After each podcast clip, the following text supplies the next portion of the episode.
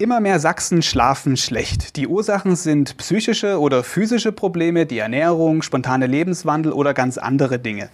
Welche Gefahren von Schlafstörungen für die Gesundheit ausgehen und was man dagegen tun kann, darum geht es in diesem Podcast. Mein Gast ist Professor Dr. Thorsten Döring, langjähriger Schlafforscher. Vielen Dank, dass Sie da sind. Ja, hallo. Und natürlich auch vielen Dank wie immer an unsere Follower auf Instagram, Facebook und Twitter, die mir zahlreiche Fragen geschickt haben. Ich versuche so viele wie möglich in diesem Talk unterzubringen, fangen wir aber erstmal ganz entspannt an, wecken auf. Herr Döring, sind Sie ausgeschlafen? Ja, ich bin wunderbar ausgeschlafen, bin gestern gegen 23 Uhr ins Bett gegangen und heute Morgen gegen 6 Uhr aufgestanden, habe äh, sieben Stunden geschlafen und äh, fühle mich wirklich fit und äh, gute Laune und freue mich auf Ihre und eu eure Fragen. Ja, wir haben echt einige Fragen. Also ich muss gucken, dass wir die auch alle hier äh, durchkriegen. Ähm, ich fange aber erstmal an damit, ich habe eine Zahl gelesen, und zwar, dass wir Menschen ein Viertel unseres Lebens tatsächlich verschlafen. Das ist ja schon ziemlich viel Zeit. Warum ist Schlafen so wichtig? Ja, Schlafen ist eine Funktion des Lebens. Also wir, es gibt aktive Zeiten, es gibt auch passive Zeiten. Und wir Menschen sind rhythmische Wesen, wie die ganze Welt ist rhythmisch. Auch das ganze Tierreich, aber auch die Pflanzen sind rhythmisch und äh, deshalb, wir brauchen den Schlaf. Der Schlaf ist für die Gesundung, der Schlaf ist fürs Gedächtnis. Äh, wir brauchen Schlaf. Deshalb natürlich, ähm, je weniger Schlaf, desto schlechter geht es uns. Gibt es so ein paar Grundregeln, ähm, wie man es schaffen kann, gut und ausreichend und gesund zu schlafen? Also wichtig ist ein ähm, wichtiger Zeitpunkt, dass man aufsteht, dass man einen festen Punkt hat, wenn man aufsteht. Mit dem Schlafengehen, das ist ja immer so ein bisschen unterschiedlich, aber das Aufstehen ist ganz zentral. Wenn man dieses einhält und wenn man da eine gute Aufstehenzeit hat, die einem auch gut tut, ist das für die Gesundung ganz entscheidend. Nun haben aber nicht alle so einen gesunden Schlaf, was wir auch festgestellt haben nach den Aufrufen, die wir gemacht haben im Vorfeld des Podcasts. Ähm, und es sind echt einige Fragen gekommen. Ich fange einfach mal an mit einer, die wir von einem Studenten bekommen haben, der ähm, offenbar ähm, auf Lehramt studiert, weil er auch gerade in einem Praktikum an einer Schule ist. Ähm, und er schreibt uns, ähm, dass er eigentlich einen geregelten Schlafrhythmus hat. Also das ist genau dieses, ich bin rhythmisch und ich komme, gehe zu Bett und wache irgendwann auf und stehe auf.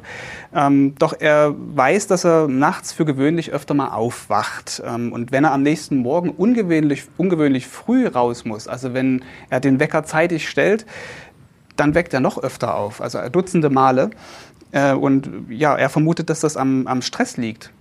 Genau, also das ist, das ist einfach auch wirklich so, wenn man weiß, dass man am nächsten Tag eine wichtige, äh, wichtige Veranstaltung hat, dass man einen wichtigen Termin hat, ähm, wo der Rhythmus sich ändert, äh, meine Aufgabe ein bisschen anstrengender wird, dann beschäftige ich mich schon innerlich ähm, im Vorgreifen dieser ganzen Aufgabe, was ja auch erstmal gar nicht schlecht ist, dass man sich innerlich vorbereitet auf den Termin.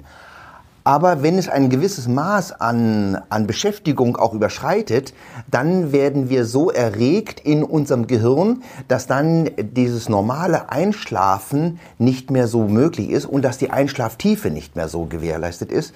Und damit natürlich sind wir nicht mehr so erholt. Das ist aber in der Regel, stellt sich das wieder ein. Es wird wieder normal. Das heißt, wenn man öfter diese Herausforderung äh, absolviert hat und auch geschafft hat, wird man ganz entspannt sein. Also das ist normal. Ähm, das ist eine sogenannte Bereitstellungsfunktion des, des Körpers und des Gehirns und man ist dann ein bisschen angespannter. Und dieser kleine Schlafmangel, in der Regel ähm, ist das nicht so, dass wir dadurch eine schlechte Performance am Tag haben. Normalerweise nicht. Aber es scheint ihn ja wirklich sehr zu stören. Also was kann er da irgendwie tun, damit das dann nicht passiert, dass er nachts aufweckt? Also das ist ja wie mit allen, wie mit jeder Prüfung, mit allen Menschen, die Prüfungen haben oder die größere Aufgaben haben. Je öfter wir es machen und je besser wir vorbereitet sind, desto geringer ist unser Arousal, sagen wir, desto geringer ist unsere Aufregung und ähm, gut vorbereiten, planen, wie ich den Tag strukturiere, ungefähr sich überlegen, wie äh, die Anforderung ist, die am nächsten Tag auf uns zukommt ähm, und dann natürlich auch das Abschließen. Wichtig ist, dass wir dann das rund machen. Also für sich selbst sagen, ähm ich schaffe das morgen oder? Zum Beispiel, ich schaffe das, ähm, ich überlege mir, wie ich das strukturiere und, so, und dann sagen, okay, jetzt ähm, habe ich das ungefähr vorgeplant und jetzt werde ich mich auch dem äh, der Herausforderung dann auch stellen. Aber klar, es gibt manche Menschen, die besonders empfindlich sind und sich natürlich dann nicht so abschließen können. Mhm. Und für die ist wichtig, dass ein Rhythmus stattfindet, dass natürlich auch sie ausreichend einen ausreichenden Schlafdruck haben. Ja, je aufgeregter ich bin, je mehr ich mich auch, äh, sagen wir mal, anspreche bei den verschiedenen Sachen, desto mehr muss ich auch äh, versuchen, einen erhöhten Schlafdruck zu haben. Also ich brauche Bewegung, ich brauche ähm, ein gutes Essen, nicht zu viel, ich brauche entsprechende Schlafräume und äh, dann wird es etwas besser. Aber natürlich, manche Menschen brauchen eine gewisse Zeit, um sich dann einzustellen. Ich habe noch ein paar andere Fragen, die sich vielleicht mit der so ein bisschen decken. Ähm, vielleicht würde es ihm helfen, wenn er vorschlafen könnte. Geht das überhaupt? Minimal nur, minimal. Also vorschlafen ähm, und nachschlafen und so weiter. Also es geht, aber das ist nur so minimal. Also das Nachschlafen geht eher. Das heißt, wenn man einen, ein Schlafdefizit hat, kann man ein wenig nachschlafen. Aber Vorschlafen ist, ist nur ganz, ganz gering. Also deshalb, das lohnt nicht, wenn er dann schon um, äh, weiß ich nicht, sich nachmittags schon versucht hinzulegen und dann bis abends schläft, dann hat er ja nicht die, die, ähm, die, die Nachtschlafzeit. Und die ist ja am wichtigsten und die, ähm, durch die ist man dann auch besonders erholt dann am nächsten Tag. Ist lange Ausschlafen denn dann eigentlich schon ungesund? In der Regel ja. Genau, ganz genau. Also äh, man muss sagen, äh, lange ausschlafen kann man mal am Wochenende machen, wenn man dann wirklich sagt, okay, jetzt kann ich alles mal so sein lassen. Um, aber normalerweise der Patient ist rhythmisch, oder der Mensch ist rhythmisch, Entschuldigung, ich bin schon wieder im, im Patientenmodus.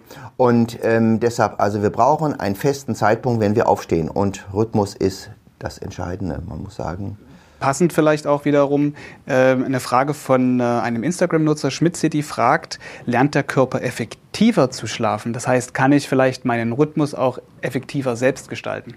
Ja, also ähm, das stimmt schon, natürlich.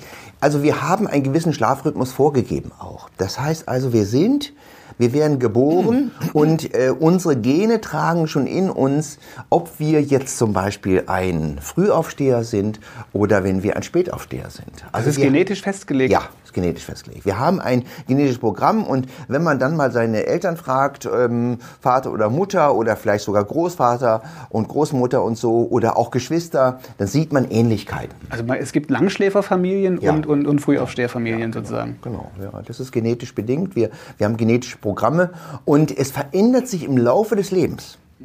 Ja, wir haben natürlich Zeiten. Also erstmal natürlich ein, ein kleines Kind braucht seinen Rhythmus und wird erstmal eine ganze Zeit brauchen, bis es seinen Rhythmus gefunden hat mit der Mutter zusammen, eben dem Stillprozess und auch in dem Aufwachsen. Und ähm, dann natürlich kommt der ganze Schlafrhythmus wieder durcheinander, wenn wir pubertierende Kinder haben. Denn alle, alle Zuhörer, die das kennen, ne, oder vielleicht sind ja auch äh, jetzt Jugendliche dabei, die noch äh, mitten in der Pubertät sind, die können ja manchmal nicht nur bis elf, bis zwölf wach sein, nein, die können auch bis eins, zwei, drei, vier Uhr nachts wach sein und stehen morgens um sieben, acht Uhr auf und sagen, Mensch, prima, ist kein Problem. Dann hätten sie ja nur drei oder vier Stunden Eben, geschlafen. Genau, manchmal können die Pubertierenden das.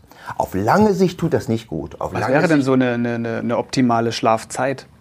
so stundenmäßig? Wir sagen also die, äh, die amerikanische äh, Gemeinschaft für Schlafforscher, ähm, sind die Führenden in diesem Bereich, aber auch die Europäische Gesellschaft für Schlafforschung, auch die Deutsche Gesellschaft für Schlafforschung und Schlafmedizin sagen sieben Stunden. Circa sieben Stunden ist so ein Mittelwert. Wobei es differiert. Es gibt Menschen, die brauchen, sind Kurzschläfer, sie brauchen wirklich nur vier, fünf Stunden und manchmal sind es Langschläfer, die brauchen ihre acht Stunden und ähm, manchmal brauchen manche Menschen auch sogar neun Stunden. Jetzt fragt Ricarda, ist es gesundheitlich gefährlich, wenn man immer mehr als acht Stunden schläft, also circa zehn bis elf? Es gibt eine Studie. Wobei, wenn sie wirklich eine Langschläferin ist und sie sich wohlfühlt, ähm, ähm, wird es wahrscheinlich auch alles in Ordnung sein. Aber es gibt eine Studie, die gezeigt hat, alle, die weniger wie vier Stunden schlafen und alle, die mehr wie neun Stunden schlafen, äh, deren Lebensspanne ist verkürzt. Das heißt, wer länger schläft, lebt kürzer. Ja, Genau, es gibt eine Studie dazu, die, die das, das ist eine große Studie gewesen, die es gezeigt hat. Und um wie viele Jahre kürzer, wenn ich jetzt 10, 11 Stunden schlafe? Gibt es da auch? das, sind, das sind ungefähr zwei, drei, vier, fünf Jahre sind das. Die, Und lass den mal dann noch Raucher sein. Ja, ja. Es gibt noch ähm, eine Frage über Facebook. Da geht es eher so um Raumeinrichtung und um, um Gegenstände, die man sich ja. zulegen kann.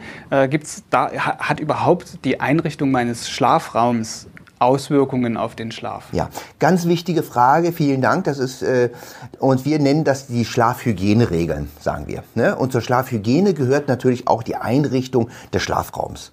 Und ähm, klar, wenn ich in einem Schlafzimmer mich befinde, was gleichzeitig auch mein mein Essraum ist und mein Arbeitszimmer ist, ja, und das ist ja manchmal so in sehr beengten Verhältnissen äh, ist dann alles in einem, dann wird schwierig. Und es womöglich befinden sich dann noch Laptop und Fernseher noch in so einem Schlafraum. Also wir müssen einen Schlafraum auch den Schlafraum sein lassen. Das heißt, er muss auch Schlafraum sein. Das heißt, wenn ich in einen Schlafraum gehe, muss ich ein gutes Gefühl haben, muss ich sagen, prima, ich gehe jetzt in den Schlafraum und ich werde mich da wohlfühlen. Und das, da wird mich nichts stören, da wird auch jetzt nicht irgendwas laut sein und so. Also wenn der Schlafraum natürlich schon so für mich wird, dass ich sage, um Gottes Willen, ich kann schon wieder nicht schlafen und jetzt sehe ich hier meine Matratze und jetzt kriege ich schon wieder meine Krise, und dann muss ich natürlich auch ein, etwas an meinen Gedanken und äh, an meinen Vorstellungen ändern. Mhm. Also wichtig, der Schlafraum muss angenehm sein, ich muss mich wohlfühlen, er darf nicht zu warm sein. Das Bett muss natürlich auch so sein und die Matratze, dass ich mich wohlfühle und dass ich keine Rückenschmerzen habe zum Beispiel, wenn ich da liege. Und vielleicht auch, nehmen wir mal an, manche schlafen ja auch mit einem, mit einem Partner in einem großen Bett. Wie ist es mit dem Partner? Ist der, ähm, ist der vielleicht laut? Oder macht er vielleicht, äh, hat er vielleicht verschiedene Gerüche oder so. Also alles das kann natürlich auch äh, manchmal Probleme geben. Und also laut im Sinne von, er, er schnarcht vielleicht? Zum Beispiel, ja, sehr häufig. Wir haben ein häufiges Modell. Frauen beschweren sich bei mir äh, manchmal und sagen einfach, mein Mann schnarcht. Ich könnte, ja, ich könnte ja an sich schlafen, nur mein Mann schnarcht. Also entweder liegt dann wirklich auch eine schwerwiegende Schlafstörung vor, im Rahmen einer sogenannten Schlafapnoe-Störung, dass der äh, Schlaf auch aussetzt und die Atmung aussetzt. Oder ähm, es ist vielleicht dann auch mal so, äh, dass äh, es gibt ja viele Menschen, die schnarchen. Es gibt Frauen auch, es gibt auch Kinder, die schnarchen. Und äh, manchmal muss man empfehlen, dass dann doch die Schlafräume getrennt werden. Hm. Das heißt, man müsste dann zwei Räume einrichten? Man müsste zwei Räume einrichten. Gut, so weit geht es jetzt bei Alfred nicht. Der hat sich ein Zirbenholzkissen gekauft. Ja. Und er schreibt, dass er seitdem besser schlafen kann. Ähm, ist an Zirbenholz wirklich so viel Wunderwirksamkeit dran? Also, also ein Kissen ähm, ist ja dann aus Holz, das müssen wir sehen. Wahrscheinlich gibt es da irgendwelche Bestandteile, die sich in dem Kissen dann befinden, von dem Zirbenholz. Ähm, das, das kann auch einen ganz angenehmen Geruch haben. Also das ist sehr individuell. Also wirklich jeder hat seine Vorlieben. Manche mögen ein bisschen Lavendel dabei haben, manche mögen das gar nicht, sind sehr empfindlich, was die Nase betrifft und können gar nichts riechen, möchten also ganz geruchsneutral sein. Andere mögen diese verschiedenen Gerüche. Also das ist so unterschiedlich. Manche brauchen ein Kissen mit Federn, andere sagen nein, dann bin ich allergisch. Also auch das ist ein großes Thema, ähm, dass wir natürlich auch aufpassen, wie ist das Kissen, ist es zu weich, kann sich die Nackenmuskulatur entspannen dabei.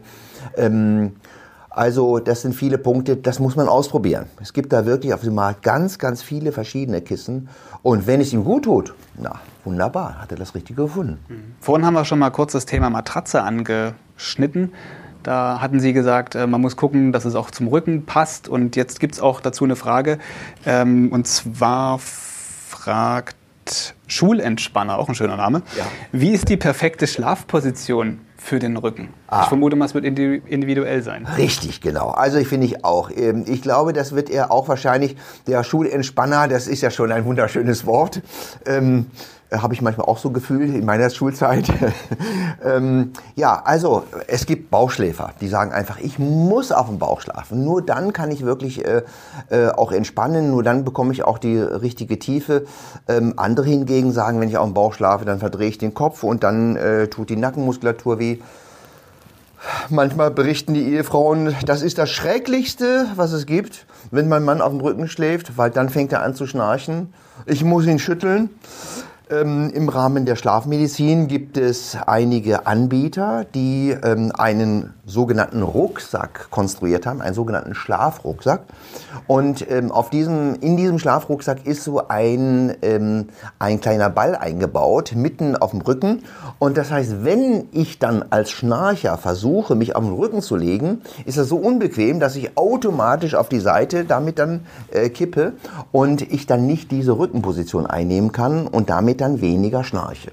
Und damit dann auch der Partner besser schlafen kann. Und damit ist natürlich die Frau, der Partner, wie auch immer, was es für ein Partner auch ist, dann ist er auch ganz glücklich und zum Glück er schnarcht nicht. Es gibt auch manche Leute, die ähm, statt sich vielleicht irgendwie den Raum zu verändern oder sich auf das Schlafen besser zu konzentrieren, zu Schlaftabletten greifen. Was halten Sie an sich so von solchen medizinischen Hilfsmittelchen? Riesen, riesen, riesengroßes Thema und auch ein riesengroßes Problem. Also natürlich, es gibt Situationen, es gibt äh, Zeiten in einem Leben eines Menschen, ähm, wo so viele Krisen zusammenkommen und so viele Dramen sich aufeinander türmen und ähm, dann diese Schlafstörung so dramatisch wird und auch so kräftezehrend wird, dass man ohne ein Medikament nicht zurechtkommt.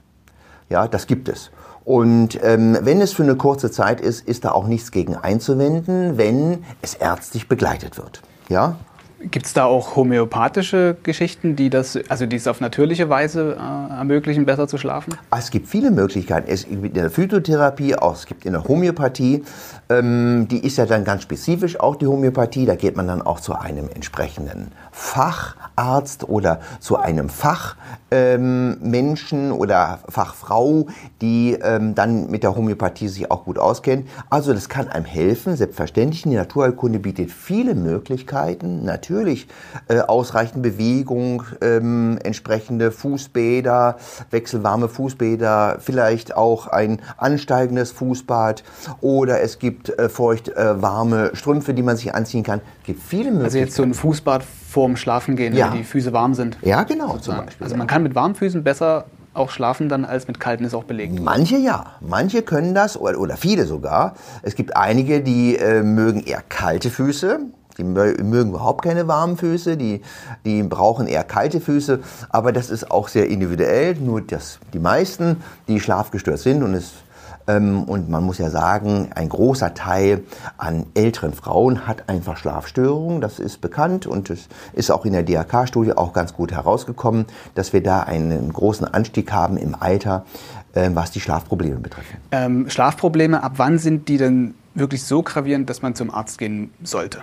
Also ähm, natürlich dann, wenn ich wirklich merke, dass es nicht mehr so, dass meine Leistungsfähigkeit reduziert ist. Das ist der entscheidende Punkt. Das ist ja mit vielen Sachen so. Wir haben viele kleine Wehwehchen, ob es ein Rückenschmerz ist oder ob es auch mal ein Knieschmerz ist oder ob es mal eine Verdauungsstörung sind. Es gibt viele kleine Wehwehchen oder früher haben wir auch Zipperlein gesagt, mit denen können wir auch umgehen. Und natürlich klar, eine der ersten Zeichen, äh, die wir haben, wenn wir gestresst sind, ist einfach eine Schlafstörung. Also wie lange können wir es aushalten und wie lange können wir es kompensieren? Und wenn wir merken, dass die Leistungsfähigkeit nachlässt und dass wir dann auch, äh, dass wir zum Beispiel auch, wenn dann eine Tagesschläfrigkeit entsteht, ja, dass wir wirklich nicht mehr fähig sind, uns zu konzentrieren, also dann müssen wir wirklich etwas tun. Ich habe mir eine Frage so bis zum Schluss aufgehoben. Ja. Die kommt von Zuckerbrot und Spiele. Ich, ich, weiß nicht, ob er, ich weiß nicht, ob er diese Frage überhaupt noch hört. Denn er schreibt, ich schlafe während des Podcast-Hörens abends oft ein. Wenn mir das passiert, fühle ich mich oft morgens weniger erholt, als wenn ich es nicht tue. Hat Medienkonsum direkt vorm Einschlafen negative auf Auswirkungen auf die Qualität des Schlafes? Also äh, auch da muss man wirklich sagen, in der Regel ja. Man muss sagen, in der Regel ja. Ähm, also, es gibt natürlich Menschen, die wunderbar äh, vor dem Fernseher einschlafen. Ja, viele Ehepaare, viele, viele Frauen oder manchmal auch Männer berichten, mein Partner schläft vor dem Fernseher ein und die sagen, das ist das Wunderschönste. Ich schlafe so wunderbar ein. Ich komme nach Hause und dann lege ich mich hin und dann schlafe ich ein. Also manche mögen das auch, dass so mit einem gewissen Geräusch ich auch einschlafen kann.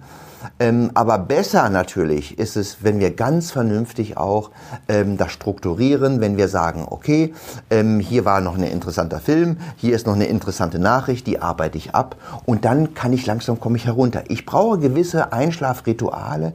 Ich muss etwas runterkommen. Das ist das große Problem vieler, vieler Menschen äh, in dieser Welt und auch in der heutigen Zeit, dass wir wieder natürlich abkühlen müssen diese ganzen äh, enormen Anstrengungen, die wir am Tag haben und die Aufgaben, die wir uns stellen, wir müssen auch wieder runterkühlen. Und dafür müssen wir sorgen. Wir müssen auch runterkühlen. Also bedeutet eher so Medienkonsum im Sinne von technische Medien sollten wir eher dann abends ja. rauslassen. Ja. Ne? Und es kommt neben diesen Inhalten, die uns ansprechen, natürlich auch das nächste, es ist das Licht. Also wir haben ein Problem mit dem Licht. Ähm, viele Smartphones, viele Fernseher, äh, viele Laptops und so weiter haben ein besonders helles Licht. Und dieses helle Licht, was ja auch angenehm ist, wenn man damit äh, zu tun hat und wenn man sich das anschaut, ähm, dieses Licht stimuliert unsere Netzhaut und ähm, hier wird natürlich dann der Melatoninstoffwechsel verändert und wenn der nicht optimal ist, zu unserem Schlafbedürfnis, was erfüllt werden muss, dann werden wir wieder wach. Wir werden wach und das kann man auch wirklich sehen, äh, gerade bei Kindern auch, wenn äh, gerade auch äh, Jugendliche, die lange mit ihrem Smartphone noch zu tun haben, ähm, dass die natürlich schlechter einschlafen können. So ein Smartphone hat ja auch eine gewisse Strahlung, zumindest wenn es jetzt auch jetzt im WLAN ist es weniger, als wenn es jetzt normal über den terrestrischen mhm. Funk ist. Ist das wirklich so eine große Auswirkung noch das Einschlafverhalten vorhanden? Also da, das ist ja, also da gibt es verschiedene Studien. Es gab mal Studien, die einen Hinweis gegeben haben, dass es damit verschlechtert ist. Also am besten natürlich, man muss wirklich sagen, und so mache ich das auch mit meinen Kindern, also es müssen die Smartphones natürlich aus dem Schlafzimmer. Also äh, das geht nicht. Wir können das unseren, unseren Kindern und Jugendlichen und wir sollten auch selbst ein gutes Vorbild sein, dass wir das wirklich außerhalb unserer Schlafzimmers auch deponieren und, äh, und am besten auch ausstellen. Ausstellen, gutes Stichwort. Vielen Dank, Herr Döring. Also das ein sehr informatives Gespräch. Wir haben viele spannende, glaube ich, Erkenntnisse auch gefunden, die wir so teilweise nicht gedacht haben, dass, sie, dass es wirklich so ist und man so besser einschlafen kann dann. Ja. Ähm, wir haben jetzt rund 20 Minuten auf der Uhr. Falls jemand über den Podcast eingeschlafen sein sollte, wäre das für mich jedenfalls diesmal in Ordnung. Ähm, für alle, die es durchs ganze Audio geschafft haben, noch ein kleiner Hinweis auf äh, ein kleiner Lesetipp. Ab 30. März geht es in der SZ-Serie Gute Nacht rund ums Schlafen. Alle zehn Teile gibt es auf sächsische.de und in der SZ. Ja, und wir sagen jetzt hier gute Nacht. Alles Gute und schlaft gut und ähm, werdet gesünder. Tschüss. Ciao.